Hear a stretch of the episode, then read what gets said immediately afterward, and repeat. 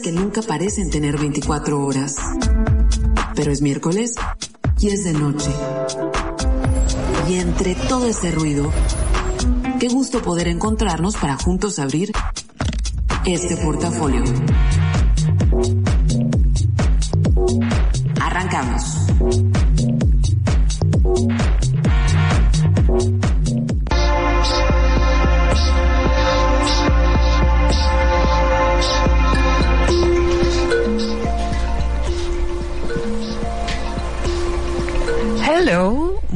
Buenas noches. Aquí estamos hacia señas despidiendo a la Marlene que va dejando esta cabina de puntitas. Bye bye. Ya está Armando aquí conmigo. Mi nombre es Karina Villalobos y como casi cada miércoles, y digo casi porque en la historia de este programa solo ha habido como dos miércoles en los cuales no se puede hacer el portafolio, pero como casi todos los miércoles aquí estoy, lista para acompañarte donde quiera que estés desde ahorita hasta poquito después de las 11 de la noche. Déjenme checar si, si se está grabando. Se está grabando el podcast y todo, todo listo. Ya siento que domina un poquito más estar de nuevo en la cabina. Y pues bueno, para quienes son nuevos en este programa o de repente no lo han escuchado muy seguido, de repente se lo topan, no lo busquen otro día, nada más pasa los miércoles, mitad de la semana, mi día feliz y pues bueno, hoy vamos a hacer el portafolio número 244 desde la ciudad de Mexicali, desde la cabina de los 40. Y estamos ya en el día 195 de un año al que todavía le quedan 170 días. Es 14 de julio y hoy hubiera sido cumpleaños de Gustav Klimt. Para que ahí les pongas Vicky, por si no lo ubican, hay, hay, hay pinturas que son así súper, súper famosas. Entonces, seguramente en cuanto Vean una, ya van a saber de quién fue el cumpleaños. Y también es el cumpleaños de Bebe Buell, que si ustedes no saben, bueno, seguramente sí saben eh, o tienen datos por ahí alternos. En, en los setentas hubo como una, podemos decir, una estirpe de groupies que fueron muy famosas, o sea, que no fueron nada más las groupies, sino que tenían nombre y apellido y eran famosísimas, eran como, terminaban siendo como It Girls, pero pues eran groupies, les andaban con, con rockeros muy famosos. Y Bebe Well es la mamá de Liv Tyler, que este, que fíjense que tuvo este, esta hija con Steven Tyler y nunca le dijo que era su hija, ¿no? O sea, ya ellas se fueron a hacer otra vida, eh, tuvo otro papá, o sea, tuvo otro papá y de repente un día, este, pues le dice, oye, te tengo que contar algo y lo lleva, la lleva a un concierto y, y dice Liv Tyler, creo que Liv Tyler tenía como 16 años o 15 en ese entonces, entonces que, que miraba al, al, al cantante y que le impresionaba mucho darse cuenta que se parecía a ese hombre, ¿no? Entonces, después del concierto, ya le dice, oye, pues es que este señor es tu papá, ¿no? Y, y es una de tantas historias. Y si ustedes están un poquito relacionados con las historias de las groupies famosas, eh, o no, la historia de Almost Famous es más o menos la dinámica de estas groupies y, y más adelante voy a dedicar un programa para eso. También hoy es el Día Internacional de Francia porque un día como hoy, pero de 1789, fue la toma de la Bastilla. Y miren, yo que he sido teacher de historia por muchísimos años y, y, un tiempo estuve dedicada a darles clases a los chicos, seguramente algunos de ustedes han pasado por ahí, los chicos y chicas que hacen el examen de Ceneval para probar la prepa, eh, pues ya después, ¿no? O sea, hacen la, como hacen asesorías y luego hacen el examen. Es un, es un examen muy, muy difícil. Y, eh, uno de los grandes como coco, había dos grandes cocos con mis alumnos que algunos de ellos ya habían tomado el examen en alguna ocasión y no lo habían pasado. Y el gran, gran, gran problema, en primer lugar, era el ensayo. Escribir un ensayo parecía como la cosa más complicada del mundo. Y este, y luego entender la Revolución Francesa. Era el, eran, siempre hacían esas dos anotaciones y sí es bien complicado entender la Revolución Francesa, se los prometo y soy historiadora, porque tuvo muchos, duró 10 años y, y tuvo muchos bandos y tuvo muchos cambios intelectuales de, de, de intelectuales del movimiento. Entonces, bueno, total, lo que sí es importante y la razón por la cual la Revolución Francesa hasta la fecha sigue siendo como un parteaguas en nuestra historia es porque a partir de ahí acabaron, empezó como fichitas, acabar las monarquías absolutas, que es estas familias que gobernaban, que le daban la corona y punto y se acabó. Y a partir de la Revolución Francesa, las pocas monarquías que existen en Europa son monarquías constitucionales. Esto quiere decir, ya no hay este mandato divino, sino que tienen que compartir el poder con, pues con un parlamento y, y si es muy, muy, muy importante. Y luego eso terminó en, en traernos, o sea, el, el, inicio de la Francia de hoy y la Revolución Francesa terminó de regalarnos algo que se llama democracia y que que ya sí hablar de democracia en estos días ya suena como a otra cosa que no salió tampoco muy bien, ¿no? Pero no estoy diciendo que sea antidemocrática ni nada de eso, sino que de repente que la democracia en países como este esté determinada por partidos que quieren asegurarse para siempre la estadía en el poder, pues sí se vuelve una democracia que no es democrática, vaya. Ahora sí, ya hice mi comentario molesto de la noche.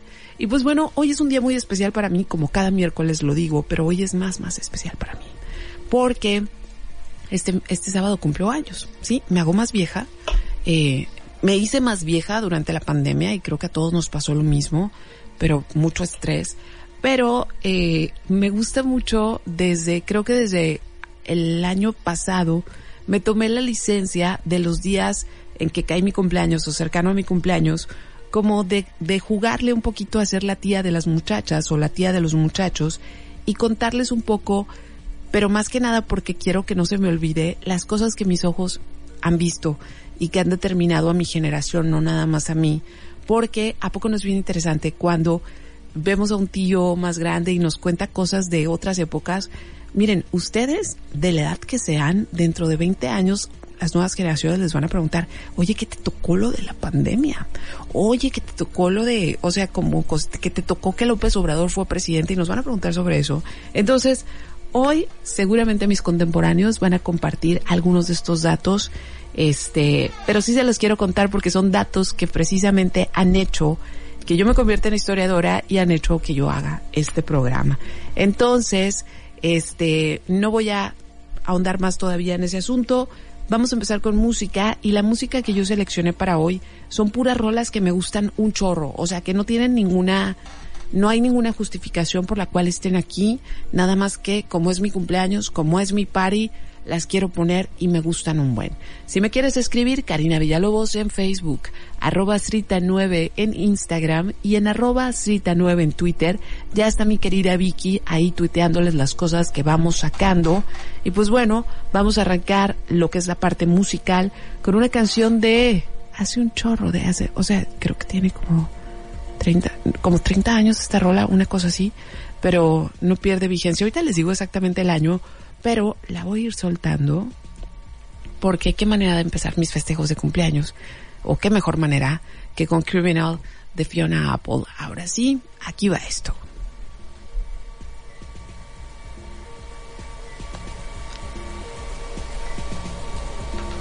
No va. ¿No entró Armando? Es más, ahí está, ahí está ya.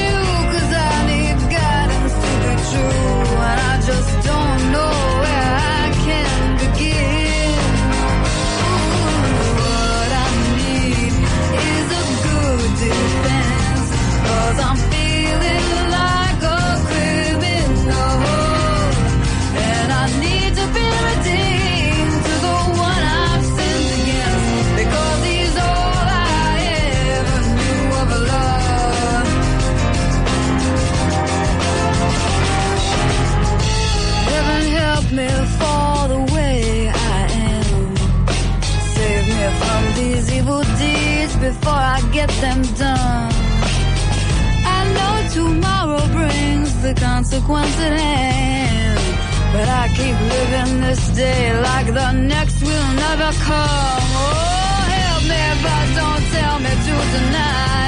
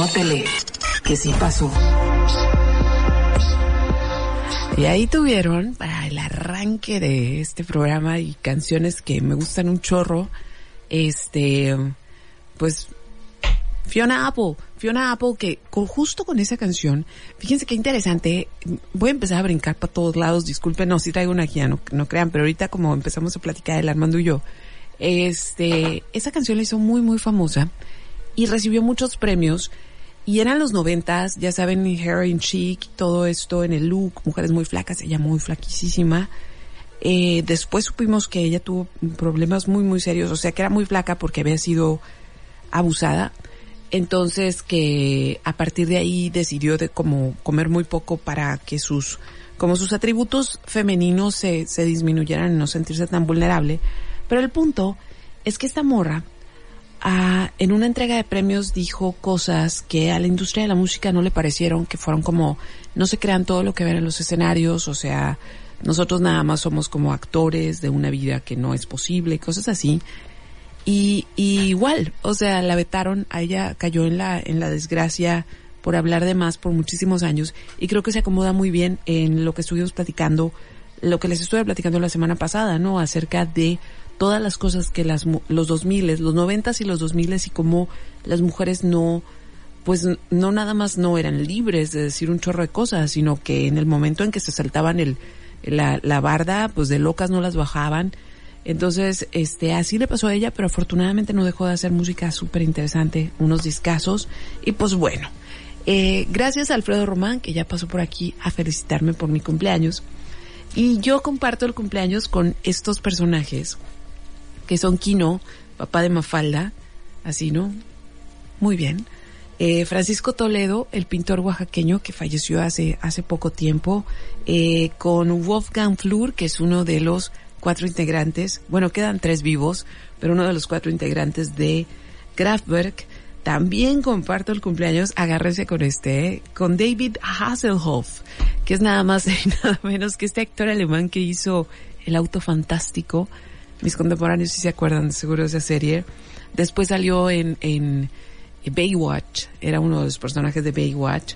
Y luego también comparto cumpleaños con Carrie Hart, que es el esposo de Pink, que hacía como estas eh, cross, algo de algo de, de, de motos, unas eh, espectacular la verdad, pero ahora ya está retirado. También es cumpleaños el 17 de Cali Uchis, y alguien con, de quien me acabo de enterar que compartimos cumpleaños y me dio mucho gusto porque es una de las mujeres que más admiro de esta ciudad y es la maestra Yolanda Sánchez Ogas. Quien se haya topado con Yolanda la conoce y sabe por qué la admiro y quien no sabe nada de Yolanda pues debería ir a alguna de sus pláticas o algo porque es una de esas, eh, podemos decir que es una de esas joyas que esta ciudad tiene. Entonces, hoy me puse a pensar así como, bueno, ¿cómo, hoy, hoy qué? ¿Sí? Hoy cómo quiero recordar las cosas, hoy cómo quiero compartir las cosas en tía Karina de lo que me ha tocado ver. Y miren, eh, este va a ser el segundo cumpleaños como de todos, mi segundo cumpleaños en situación de semi-encierro. Bueno, el del año pasado sí fue en encierro total, ahora en semi-encierro y, y aún son la libertad de, por ejemplo, abrazar gente, ¿no? Y estas cosas. Pero este, creo que justamente este tiempo, no a todos, porque no todos estamos cortados con la misma tijera, pero a muchos nos han dado tiempo de reflexionar acerca del tiempo que nos ha tocado vivir. Y hoy lo reflexiono desde otro punto. Y fíjense que yo no sé cómo, yo, yo no, o sea, mi generación, no yo, mi generación, las personas que crecimos en los ochentas en México, hijo, neta que, que estábamos destinados a ver tragedia tras tragedia y a pesar de todo eso sobrevivir, porque ahora que hago un recuento de lo que fueron los ochentas, tanto a nivel internacional y sobre todo a nivel nacional, qué difíciles años fueron. Miren, así que yo voy a empezar a los ochentas porque fue cuando empecé a tener conciencia de lo que pasaba a mi alrededor, ¿no? Entonces, mis primeros recuerdos, así, los primeros recuerdos que yo tengo, obviamente en un mundo muy limitado, en cuanto a comunicaciones porque dependíamos absolutamente de la televisión. Y la televisión tenía cuatro canales, bueno, seis podían ser, pero cuatro canales eran como los base, que era el canal 2 de Televisa, el canal 13 se llamaba Imevisión en aquel tiempo, que ahora es TV Azteca, Y luego teníamos el canal 3 y teníamos dos canales gringos, CBS y NBC. Y párenle de contar, poquitos años después ya me tocó que entró el XHGC y ya, y obviamente las familias muy adineradas tenían algo que se llamaba parabólica, que si eres muy joven seguramente no tienes la menor idea de qué se trata eso. Y también entró el servicio de cable en aquellos años, pero no en todas las zonas de la ciudad había cable, ¿no? Eh, no, iba poco a poco. Entonces el punto es que en realidad lo que sabíamos lo sabíamos por la tele. Nosotros somos la generación que aprendió absolutamente todo en la televisión.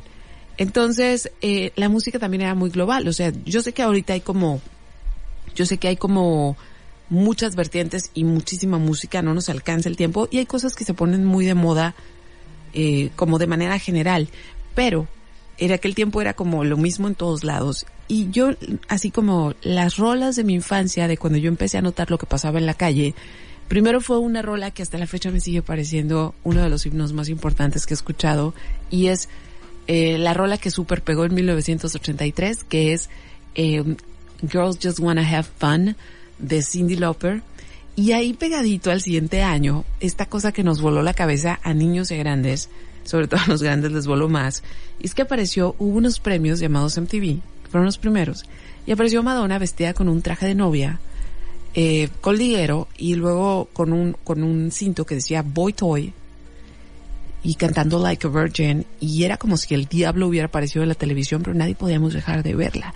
Las mamás la usaban para decirnos lo que no podíamos ser, pero al mismo tiempo era una figura muy atractiva. Entonces, la, mis dos canciones de infancia, no de bebecita, pero de infancia, de niña, pues eran Girls Just Wanna Have Fun Like a Virgin. Entonces, me parece fascinante, me parece fascinante completamente hoy que hayan sido las canciones de, de, mi primer memoria, ¿no? Porque a final de cuentas sí eran, sí eran gritos de morras diciendo que querían vivir como les daba la gana. Entonces, ahí empieza mi memoria, chicos, como seguramente la de muchos. Pero, fíjense, en los ochentas pasaron un buen de cosas y había un noticiero que se llamaba 24 horas y todas las noches lo veíamos todo el mundo, ¿no? Y salía un señor que se llamaba Jacobo Zabludowski. Para los que son más contemporáneos seguramente es una obviedad decir eso, pero para la gente joven estoy dando el dato. Entonces ahí nos enterábamos de cosas, ¿no? Y yo recuerdo más o menos así la vida. Acontecimiento importante en mi vida, muy muy importante, fue saber que en 1984 iba a haber unas Olimpiadas en Los Ángeles. O sea, en Los Ángeles, en una ciudad que la mayoría de los fronterizos de aquel tiempo visitábamos de manera continua, porque ir a Disney yo les prometo, yo sé que ahorita ir a Disney es bien caro, ir a una familia de cinco personas es carísimo, pero en aquellos años, neta suena tía, pero en aquellos años, yo no sé cómo le había hecho Calimax, que había hecho un convenio con Disneyland. Entonces, si tú juntabas tus bolsas de plástico, te daban un, un vale.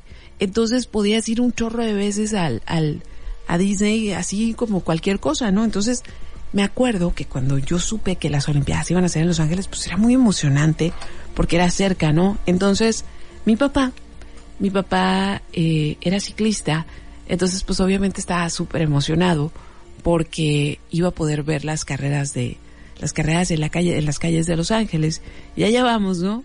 Y yo también estaba muy emocionada porque mi papá competía aquí en la ciudad y hacía unas carreras en San Felipe. Entonces mi papá nos había enseñado a mi mamá y a mí eh, a entregarle, no sé si se han fijado cuando los, cuando, así como los la gente que corre les dan, les dan comida, les dan cosas que tomar para que no se deshidraten y sigan con el punch. Pues a los ciclistas no sé si se han fijado que en la carretera alguien en la orilla en ciertos lugares les extiende cosas, ¿no? Y tiene que ser algo muy rápido porque van a toda velocidad y pues puedes echarle a perder la carrera al ciclista o el ciclista te puede arrollar también. Entonces mi papá nos había enseñado cómo entregarle estos, estas cosas, estas bolsitas que tenían miel y que tenían otras cosas para levantarle ahí la glucosa. Y, obviamente yo como niña en aquel tiempo estaba muy emocionada de ver como a los megapros hacer eso. Y no contábamos con que yo tuve un accidente ese verano, me abrí la barbilla y en vez de ir a las carreras fui al hospital. Así terminó ese verano para mí, no pude ver las Olimpiadas de cerca.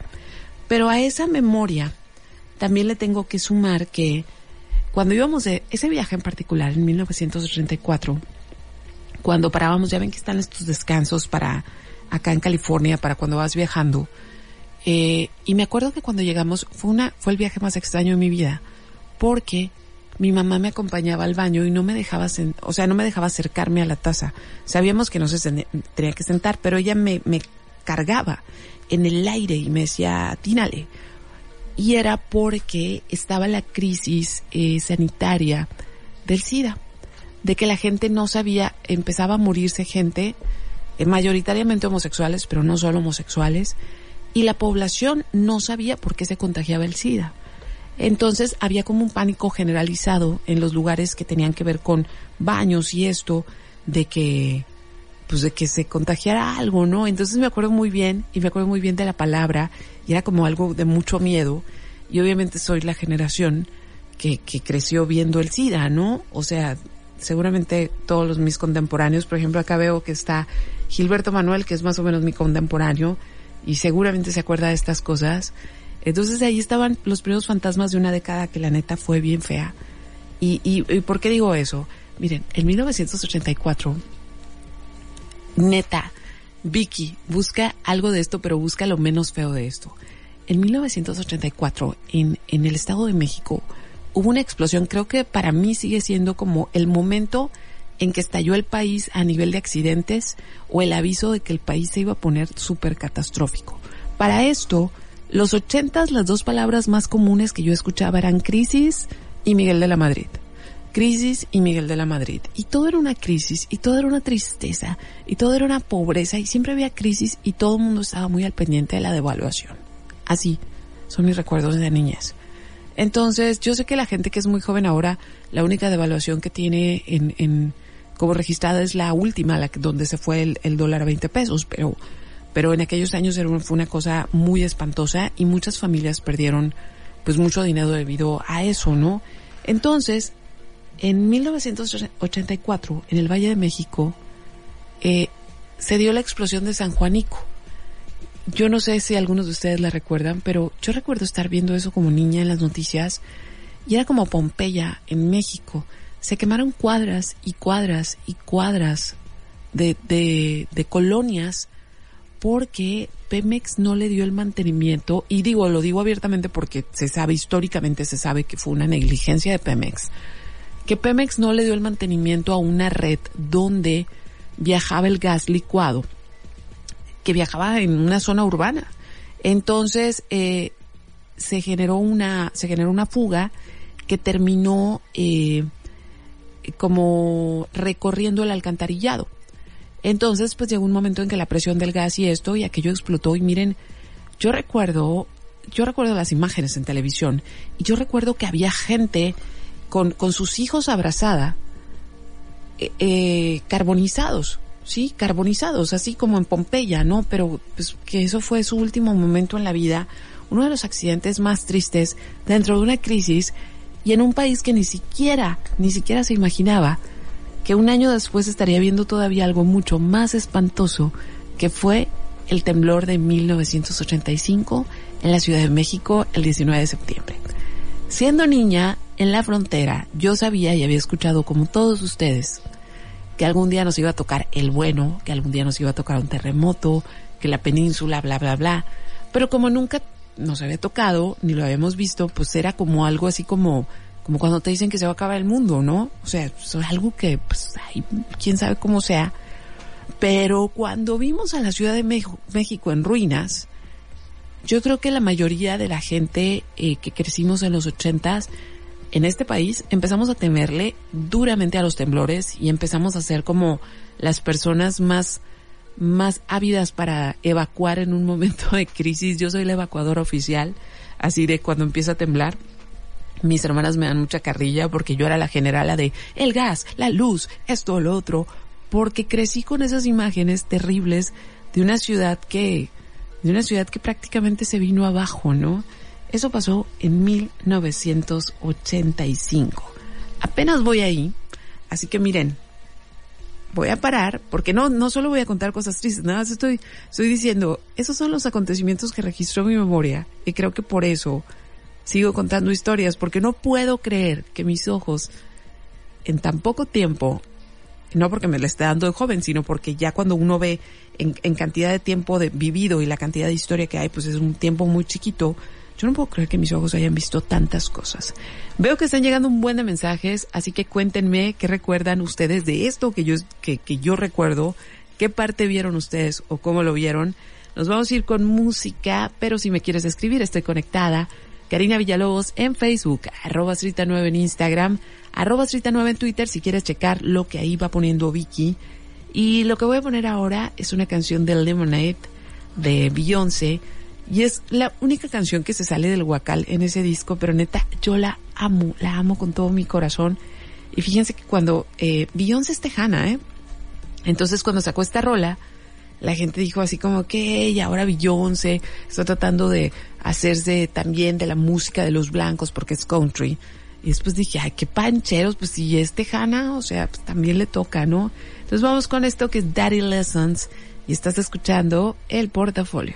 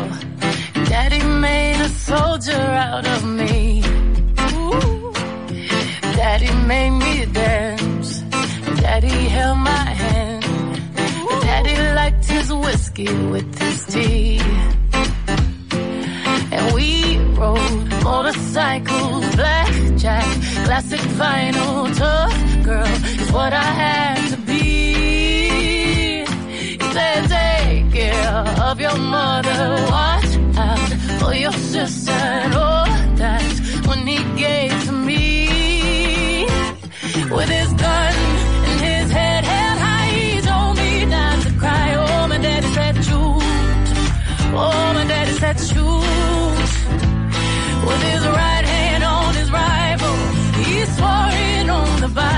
my daddy says true. Oh, my daddy says true. He held me in his arms and he taught me to be strong. He told me when he's gone, here's what to do. When trouble comes in town and men like me come around, oh, my daddy said shoot. Oh, my daddy said shoot.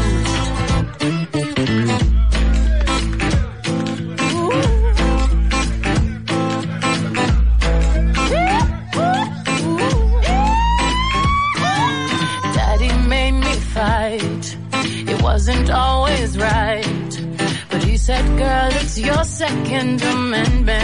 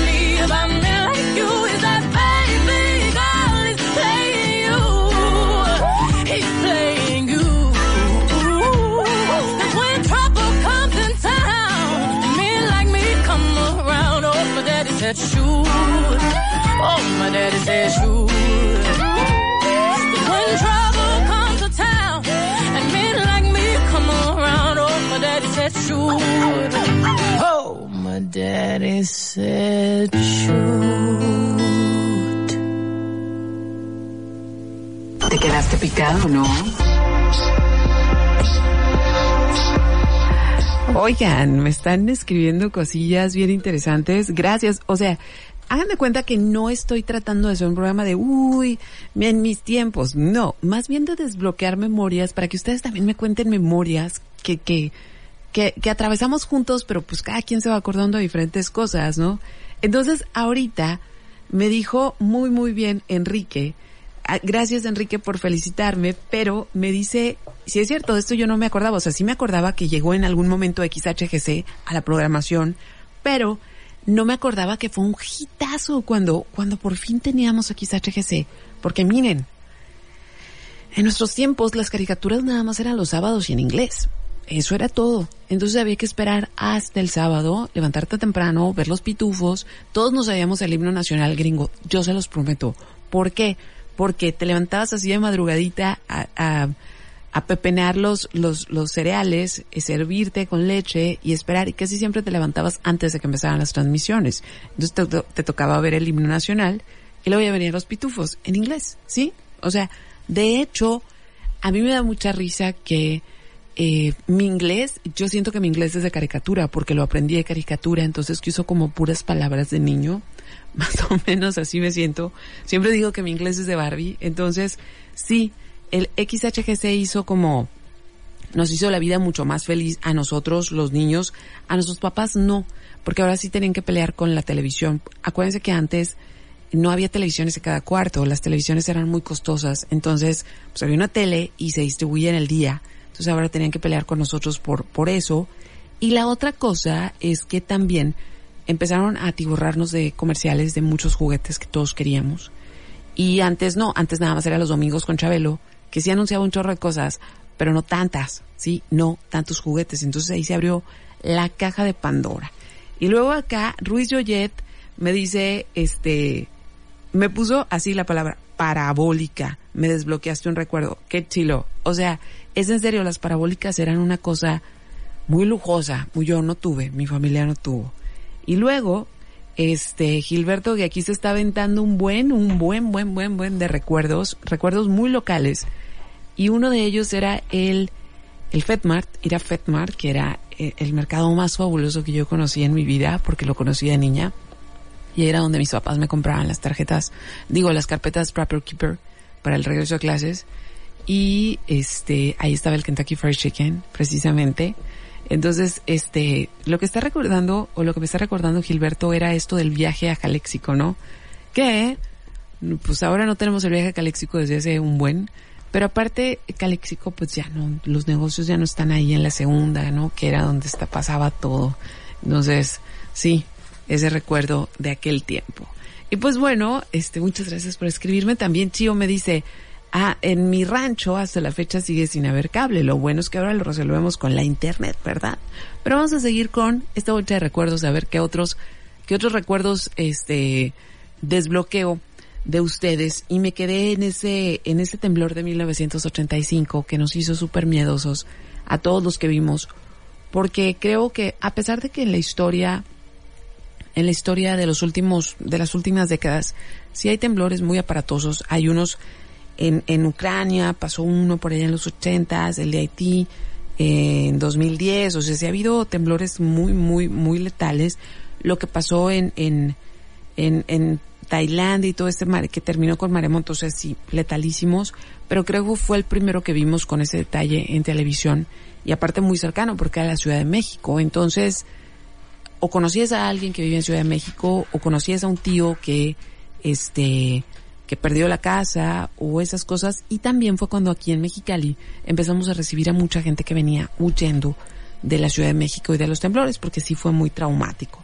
Pues bueno, ese año en particular pues fue muy catastrófico para este país, pero además estaba una gran, gran, gran incógnita y es que en 1986 México tenía desde hace algunos años la sede de el Mundial de Fútbol una cosa muy importante para todos los futboleros, muy importante para México. Entonces era como, ¿podrá México organizar los, el mundial a pesar de cómo está su ciudad? Miguel de la Madrid rápidamente dijo, aquí va a haber fútbol, se, seguro, seguro. Y sí, sí hubo, sí hubo, este, sí hubo mundial.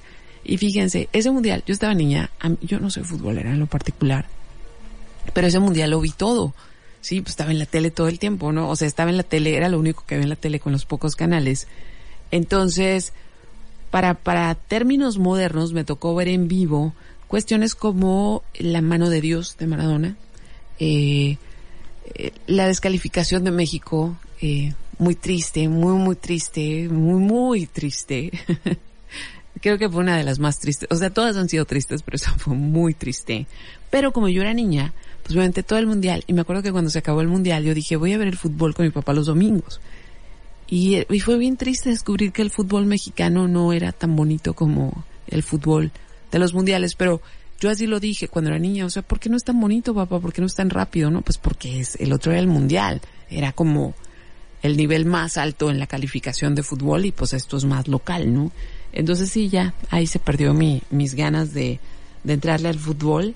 Y en 1986, fíjense que fue un año, fue un año bien horrible para todos, para todos, porque en ese año también pasó lo de Chernobyl. Como yo les decía, yo, eh, yo y todos veíamos a Jacobo en las noches una horrible manera de terminar tu día viendo las noticias con todas las cosas horribles que pasaban en los ochentas. Pero recuerdo perfecto que quienes no saben lo que pasó en Chernobyl, eh, hay un buen, al rato les digo, hay un buen de cosas que pueden, este, que pueden ver.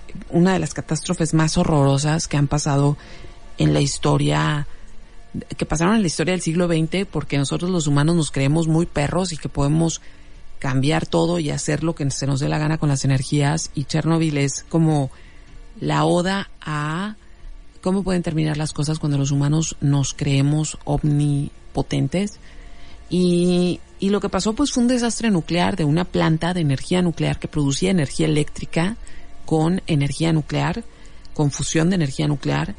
Y, y cuando pasó el accidente eh, ahora sabemos, en esos días no sabíamos bien, Ahora sabemos que la Unión Soviética no quiso hacerlo público porque era una especie de humillación de que no podía controlar sus plantas y su tecnología, pero precisamente como los ochentas fueron una década muy terrible en cuanto a la posibilidad de una guerra nuclear, muchos países tenían sensores de contaminación, contaminación atómica, por si, pues por si había detonado alguna bomba en algún lado, tenerla tener la posibilidad de salvar a la mayor gente posible, guardarla, meterla a búnkers, meterla debajo del suelo, porque la exposición a la, pues a la, a la radiación no es visible. O sea, de repente pasas por un campo que está radiado y pues en tu futuro puede ser muy pronto o muy lejano, va a haber alguna deformación en tu cuerpo, algún tipo de cáncer. Entonces, este, por eso había sensores y resulta que en Holanda descubren que hay demasiada radioactividad en el ambiente y empiezan a investigar y se dan cuenta que en realidad como la trazabilidad de la radiación viene de la URSS, entonces ya es cuando la URSS tiene que decir, ah, sí, muchachos, con la pena, pero fíjense que nos pasó esto. Y yo recuerdo que esa noche que vi la noticia y que era niña, la noticia decía que había una nube de radioactividad muy grande que cubría una parte de Europa y que de acuerdo a los pronósticos del clima y de cómo se iban a mover las atmósferas y todo esto, en unas, en unos días, era cuestión de días de que esa nube iba a llegar a América.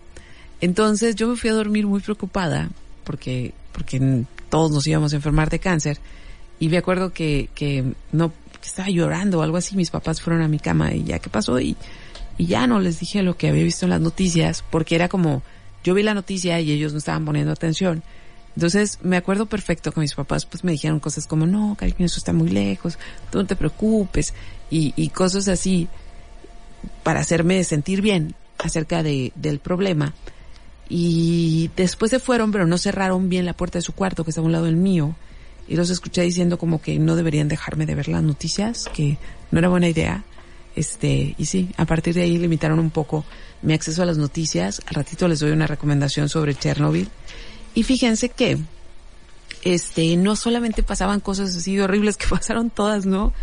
Pero este, hubo cosas bien interesantes que pasaron en los ochentas y una de ellas es que a la vez que la música, eh, la música se volvía muy importante porque había surgido esta cadena MTV, que era, era lo máximo, o sea, para quienes crecimos en esa década, neta, era lo máximo. Pues miren, se pusieron muy de moda eso de andar llevando la música a todos lados. Y eran unas grabadoras que les decían los boombox. Era unas eso era la música portátil, se los prometo. Era una cajota. Y, y los boombox tenían en particular un, un, un, sonido de bajo muy intenso, porque así marcabas tu territorio, ¿no? O sea, que, que sonara el bajo, que todo el mundo le cimbrara el estómago. Entonces fueron esos años donde veíamos a un chorro de gente con las gravas, caminando por las calles y bailando breakdance, hasta donde yo tengo conocimiento. El Nieblas era uno de esos chamacos que andaba con su cartoncito para todos lados y lo enjabonaba para bailar breakdance, o sea, era así, así se, se distinguían en las cuadras quién era el más de la cuadra porque bailaba breakdance. Entonces, los boombox son como esta cosa maravillosa. ¿Por qué? Porque los boombox tenían, estas grabadoras tenían doble cassette. Y fue la primera vez que se nos permitió a nosotros ser editores. Porque le hablabas a la estación y les pedías una rola y la grababas. Entonces hacías playlist. O sea, esas playlists. Esa cosa que hacemos bien fácil ahora en Spotify. Pues no. Era bien difícil. Y, y creo que de ahí nació la idea de que mucha gente se hizo DJ. Entonces, voy a poner una rola para después de la rola irnos al corte. Estoy hablando mucho, espero no estarlos aburriendo con el bonche de memorias. Pero ahora nos vamos con la maravillosa Amy Winehouse con esto que ya voy soltando aquí y que se llama You Know I'm No Good. Estás escuchando el portafolio de mi cumpleaños.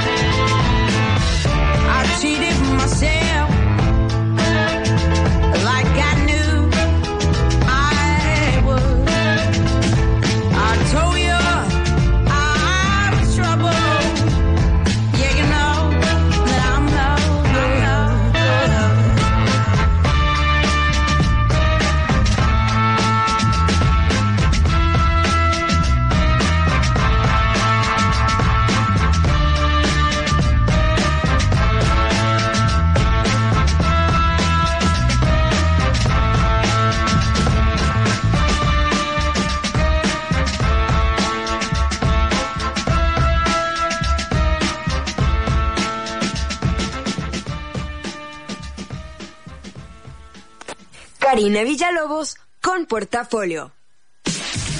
Los 40. Los 40 90.7. Estás escuchando la cadena de radio juvenil más grande del mundo.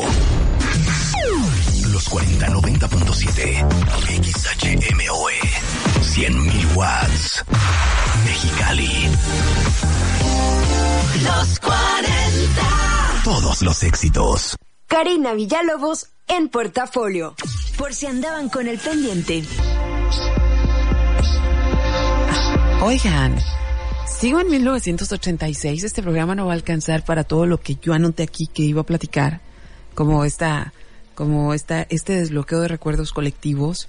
Así que voy a tener que la próxima semana irme a la década de los noventas. Este, espero que no les desagrade. Pero fíjense, me el 86 en los boombox y, y que éramos editores y hacíamos playlists. Neta, neta. No había prueba de amor más grande y dedicación más grande que alguien que te llega con un playlist en un cassette. Porque eso significaba horas y horas de trabajo de conseguir la música y a veces no la conseguías y tenías que hablarle al locutor. En aquel, en aquel tiempo la estación todavía no estaba eh, 90.7, pero la estación como que más, de donde más grabábamos, había dos estaciones, em, se llamaban diferentes, siguen existiendo en el cuadrante, pero ahora se llaman diferente. Una era 89.9 y la otra era 91.5, sonido 91. Entonces, eh, a veces que te ponían la rola, era, era súper, o sea, estabas bien emocionado, ¿no? Porque habías conseguido que te pusieran la rola. Y luego a la, a, a la mitad de la rola salía la voz de como de marca del locutor, sonido 190, y te echaba a perder tu playlist. Sí, pero pues era lo único que podías hacer. Entonces era un acto de amor muy, muy bonito eso del playlist, porque costaba demasiado trabajo.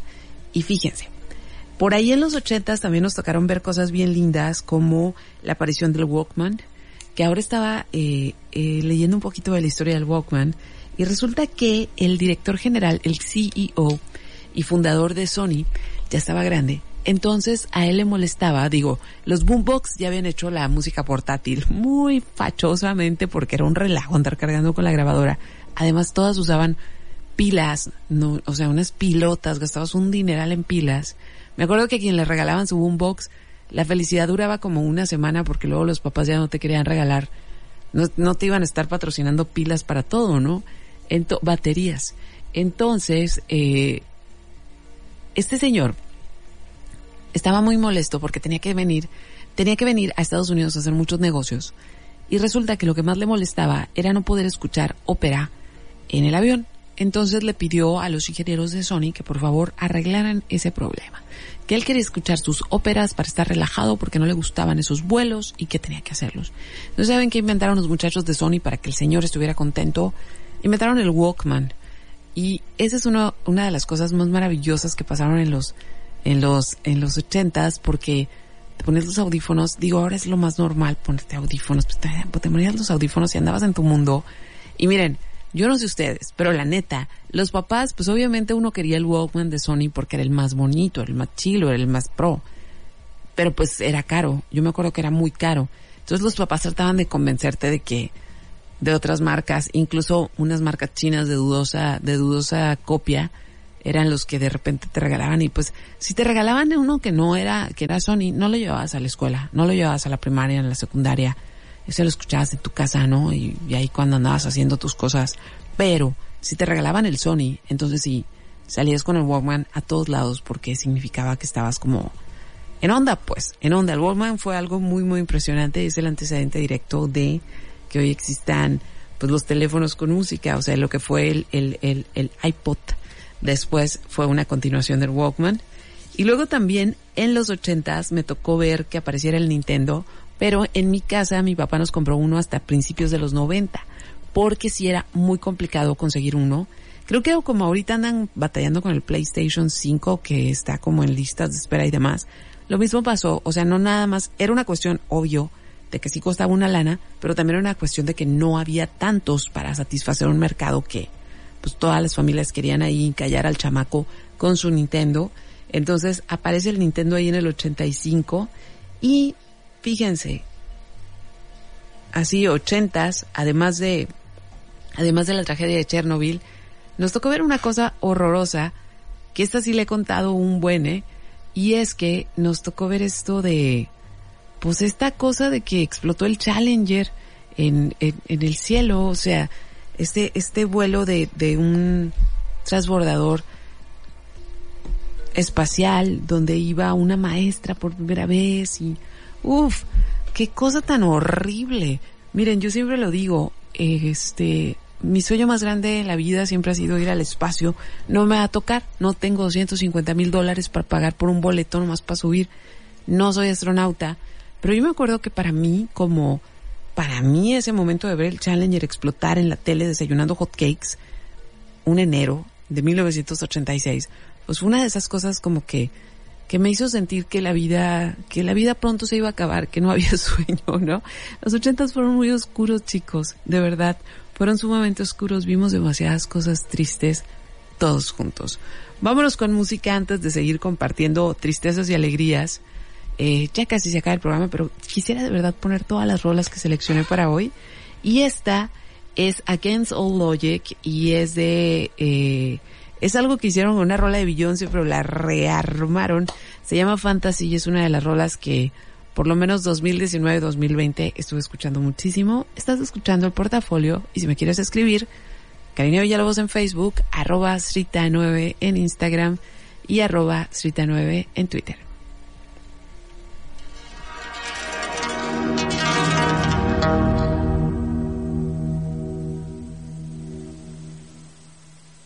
Uh-huh.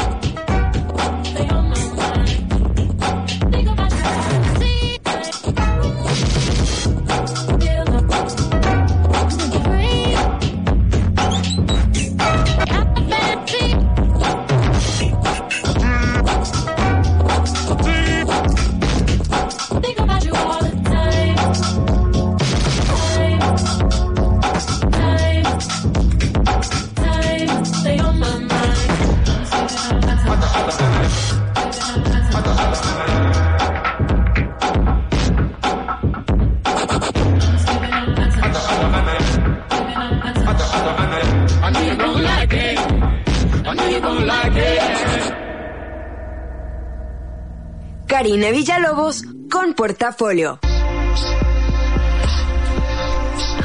Y ahí tuvieron a Against All Logic, que es eh, un proyecto, un proyecto bien interesante, este, bien, bien, bien interesante de este chico Yar, que Sebastián Yar, que tiene su proyecto electrónico como con su nombre, y él es chileno, originalmente vive en Nueva York, y tiene este otro proyecto que se llama Against All Logic, que son como singles, y en, mil no- en 2019 sacaron como una compilación de todo esto y de ahí salió esta joya. Y si les gustó, si les llama la atención, neta, busquen el disco que se llama 2017-2019. No se van a arrepentir, está increíble. Entonces, volviendo aquí a la tía Karina, que estoy en el desbloqueo de memorias de las cosas que estos ojos han, este, han visto. Y ya sé que conté un chorro de cosas bien feas, pero pues ni modo, fueron las que mis ojos, las que mis ojos vieron. Este, los ochentas, neta, o sea, puedo decir un chorro de cosas de los ochentas súper tristes. Y cuando yo recuerdo, bueno, la, la música fue impresionante, pero además hubo como un conjunto de acontecimientos para, para cerrar los ochentas que fueron, pues que fueron muy, muy como, nos marcaron así a, generaciones enteras, ¿no? Y una de ellas fue en 1980, para terminar los ochentas, pasaron dos cosas muy, muy, muy, muy, muy, muy históricas. Y una de ellas fue la caída del muro de Berlín. Y es que, miren, nosotros crecimos en ese mundo del capitalismo y, y del comunismo y de los bloques y de los atentados terroristas y, y de, por ejemplo, los boicots que les estuve platicando durante las Olimpiadas, la posibilidad de una bomba atómica, o sea, esta, esta cosa así como siempre de, de, de tragedia o de posible tragedia en el futuro. Entonces de repente pues habíamos, miren, había estas películas mexicanas, yo, si alguno de ustedes se acuerda, eh, una de esas, de esas películas, había una película mexicana en blanco y negro, que se trataba de una niña que vivía en, de este lado del muro de Berlín y un niño que vivía del otro lado y se pasaban una pelota y pues la película se trataba del drama ese, ¿no? De las familias separadas, pero una película mexicana. Entonces pues sí habíamos escuchado muchísimas historias y de repente ver, ver que ese muro caía, que Alemania empezaba un proceso de unificación, que la URSS empezaba a desbandar, sí fue un momento como de, de mucha alegría y, y siempre lo he dicho en este programa que los noventas fueron como una época muy, muy romántica y muy feliz y muy naif también, porque en lo que nosotros andábamos festejando que la aldea global era posible, las corporaciones hicieron que el comercio global fuera posible y la destrucción global también. Entonces, pero para eso, para eso habrá otro programa. Ahorita estamos en los ochentas. Entonces cae el muro de Berlín. Yo les juro que todos queríamos cantar en alemán y todos andábamos bien New Wave y todas esas cosas, los looks y todo, fue, fue algo muy, muy impresionante de ver. Y la otra cosa que también fue muy impresionante de ver para cerrar como la memoria ochentera y la razón por la que muchos de mi generación adquirimos conciencia acerca de lo terrible que somos para, para este planeta fue el gran desastre del Exxon Valdez, que fue un carguero de petróleo en Alaska que venían eh, esquivando como una tormenta y de repente quedan encallados, entonces se abre, eh, lastiman el barco obviamente, pero estamos hablando de estos barcos que son una ciudad, ¿no? Y nunca se supo cuánto, cuánto crudo se derramó, pero fue una catástrofe terrible donde se veía, si buscan así nomás video Exxon Valdez, van a ver las costas de Alaska, Uf, o sea, lodo de petróleo por todos lados, eh, animales llenos de petróleo, una cosa súper, súper triste. Y a partir de entonces empezaron supuestamente la, se empe- no supuestamente, se empezaron como la, esta presión hacia, hacia la industria del petróleo de ser mucho más cuidadosa con el ambiente. Y, y pues no, no hemos llegado a un, a un punto, a un punto feliz, porque mientras sigamos siendo sociedad que necesita los hidrocarburos, pues vamos a seguir produciendo esos desastres. El Exxon Valdez fue uno y la semana pasada lo vimos en el Golfo de México en llamas, una cosa muy apocalíptica. Entonces, pues así, así los ochentas. Voy a detenerme aquí para otra rola porque yo quiero poner todas las rolas que seleccioné. Y muchas gracias a los que están escribiendo. Ahorita les mando saludos a todos ya para voy a regresar a darles unas recomendaciones y una última rola. Entonces, esto que vamos a escuchar es, uff, de los noventas, eh, un disco que me gustó mucho que se llamó Post de Björk. Y esta canción se llama Hyper Ballad. Estás escuchando el portafolio, aquí va saliendo la rolilla. Si la recuerdan, disfrútela mucho porque es una de mis canciones favoritas de todos los tiempos y de mucha gente también.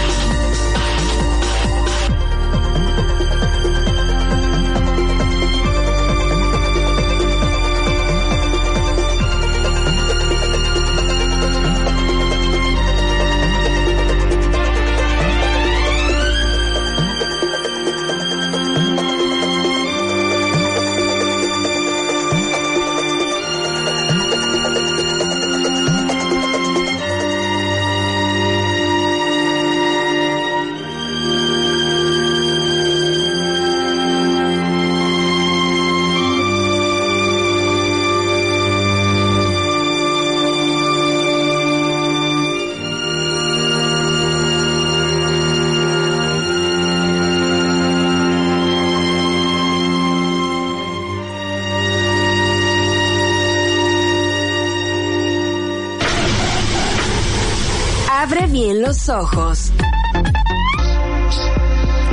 Pues ya, ya me toca despedirme. Programa, programa de Memories. La otra semana voy a seguir con los noventas, así como en Tía Karina. Y les quiero dejar tres cosas de recomendaciones por si quieren ver. Sobre todo la gente que no, no, no le desbloqueó el recuerdo porque a lo mejor son muy jóvenes y si les interesó alguno de estos temas. Tengo tres series aquí, eh, que neta las recomiendo ampliamente. Una está en Netflix y se llama El vuelo final y se trata justamente el paso por paso de esa de esa misión donde el Challenger explota prácticamente al minuto de haber pues de haber despegado y cómo en realidad fue un fue un error humano, o sea, fue un fue negligencia combinada, no fue negligencia de los ingenieros, sino de esa cosa que se llama política, ¿no? De, de no, esto tiene que ser porque nos vamos a ver mal y se tiene que hacer y no nos importa lo que digan los científicos porque mi pueblo, ¿no? Pues toma, el pueblo vio en vivo cómo se murieron siete tripulantes, ¿no? Y personas, digo, todas las personas son muy valiosas, pero en ese, en, en ese particular, o sea, en ese, en ese transbordador iban siete eminencias científicas que tenían mucho, y muy jóvenes y que tenían mucho que ofrecer todavía mucho que aprender y mucho que experimentar. Entonces, eh, se llama Net, se llama El vuelo final, encuentran en Netflix, son cuatro episodios muy, muy buenos. Va de nuevo, Netflix, El vuelo final, así lo encuentran.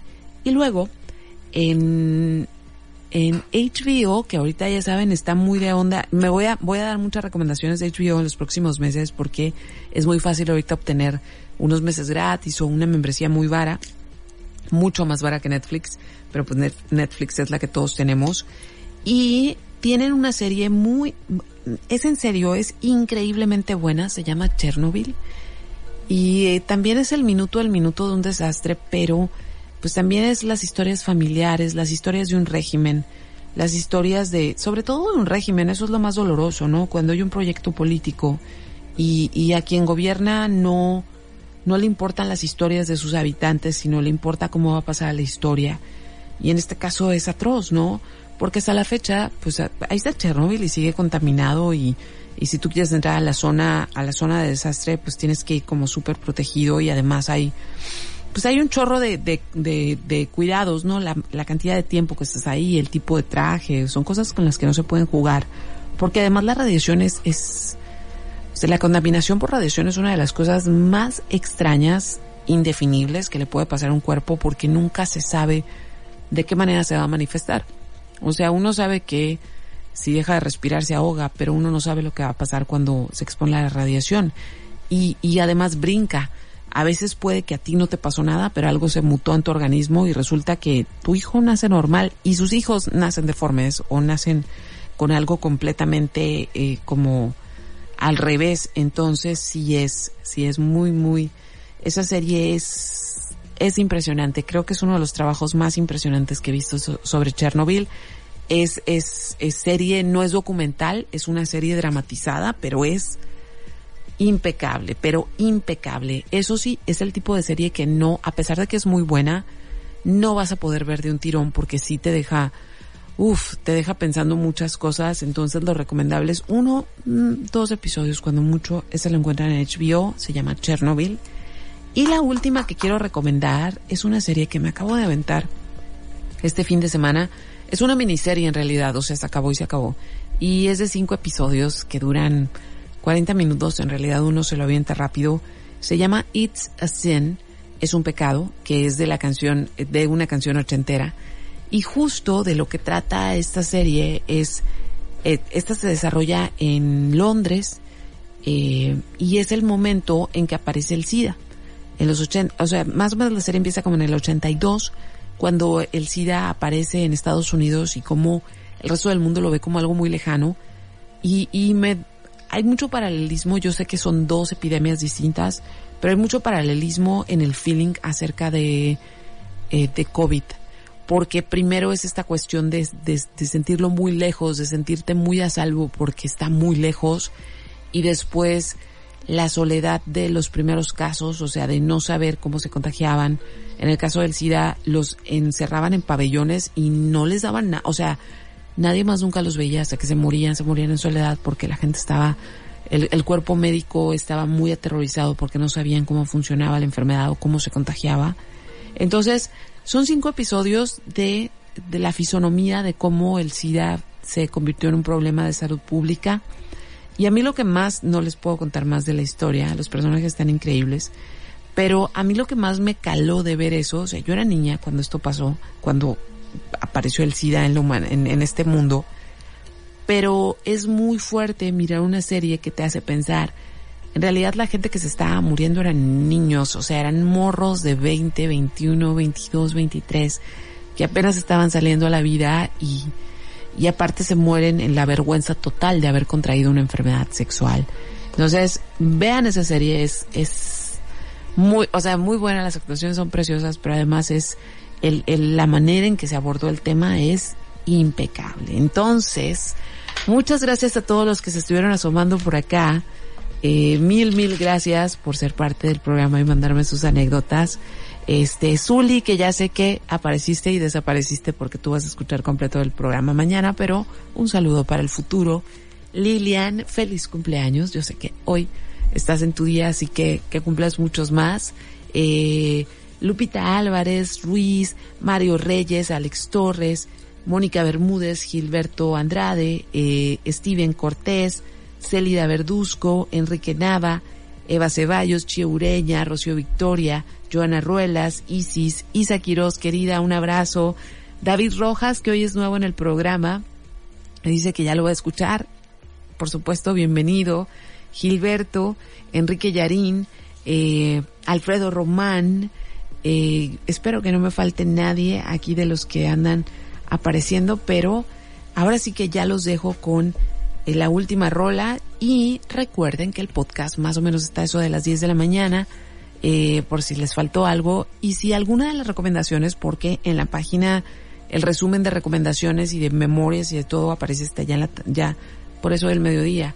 Eh, si ustedes se quedaron con la duda de algo, todo, todo, todo, todo, mi maravillosa otra parte del equipo que es la Vicky, estuvo ahorita posteándoselas, bueno, tuiteándoselas en mi cuenta de Twitter, arroba strita9, y cuando me dicen, es que no tengo Twitter, no hace falta que tengan Twitter, no hace falta que tengan una cuenta, es una cuenta pública, ustedes entran twitter.com, buscan Strita9 y ahí están todos los links y todas las cosas por si no se quieren quedar con el pendiente. Entonces, me despido, eh, este programa que fue el 200, el portafolio 244 en cabina, qué fortuna, con Armando los controles. Y esta canción es una, es un grupo muy particular de, eh, de acá de, de, de Virginia, es un grupo muy sureño que ha rescatado canciones que cantaban las mujeres negras en los tiempos de esclavismo. Entonces, uff, o sea, son canciones impresionantes y resulta que hay una canción en particular que es la que vamos a escuchar ahora, que fue una canción que se rescató de, de esos, de ese tiempo y se usó en la película de eh, Roger Rabbit.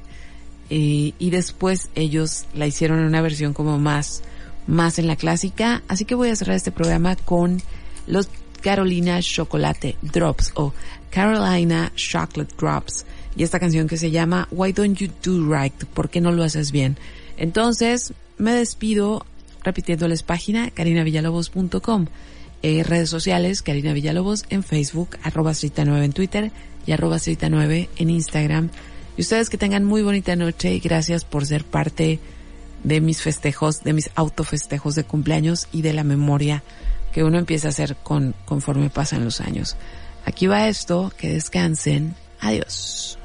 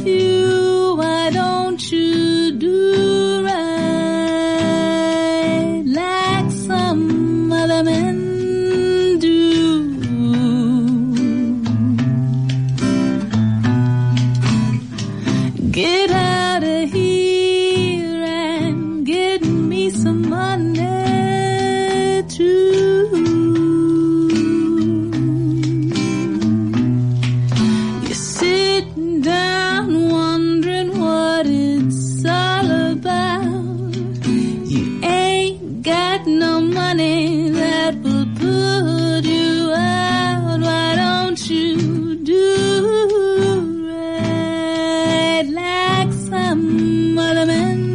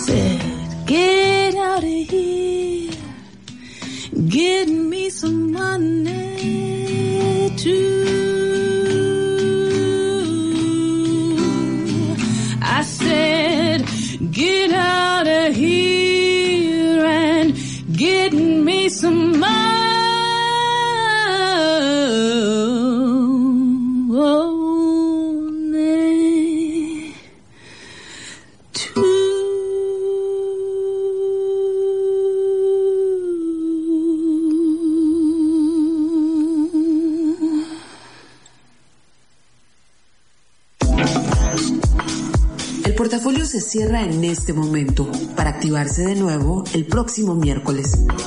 Descansa, respira y comparte.